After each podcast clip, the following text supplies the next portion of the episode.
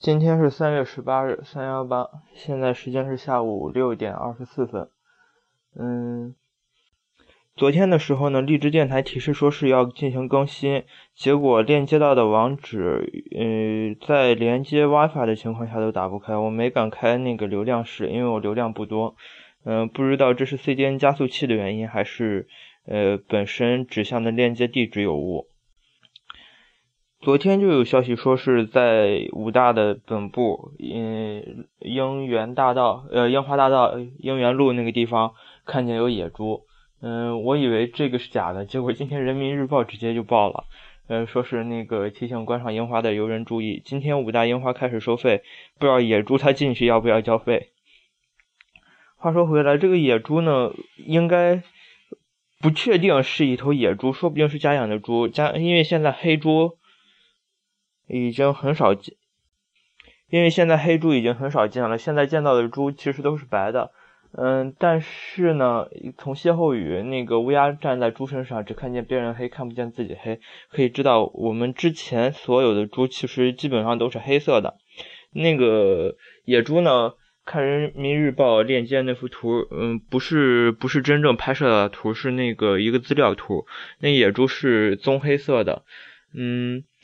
那个呢，也就不能确定武大里边那头猪是头野猪。况且，即即便是野猪的话，它怎么可能穿越那些马路什么之类的，跑到一个市中心的学校里边去呢？我觉得可能是某个人家养的一些宠物猪，那个长大之后，然后不小心跑出来了。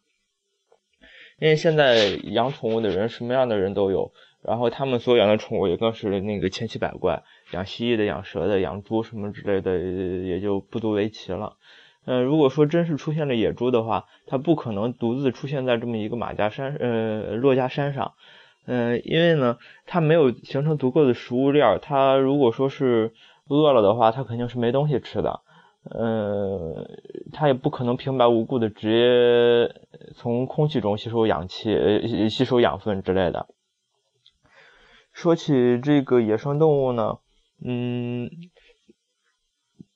贾，呃，孙老师就是那个我大一二的时候，那个孙文峰老师教英语的，说他上学的时候，那山上还有野猪，不，还还有狐狸，还有兔子什么的。嗯，栋栋和我说呢，他爸上学的时候在燕赤山，就是现在的燕子山上边，就是有一些小型动物。现在呢，因为城市的开发，不管是威海还是济南，都已经不见了。嗯，威海那个马家山，其实据说，呃，源自就是取名就是根据这个珞珈山取的。至于这是不是真的，那我也不知道。嗯，但是如果说真是野生的猪的话，那倒是一件幸事，就是说武大这个环境已经非常好了。但我估计肯定不是这样的。嗯，野生动物呢，随着人类的。嗯，生活范围的不断扩大，它们的栖息地也在逐渐减小，就像那个熊猫似的。熊猫本来是在四川，然后它们生活那个竹子，生活生存所需要的竹子呢，一旦开花就会死。嗯，之前因为竹林都是连成片的，虽然说一片竹子死了，但是熊猫可以迁徙到另一片去。但是人的活动范围扩大之后，将这些竹子人为的分割开了，熊猫它不可能去跨越马路什么之类的，然后到那个。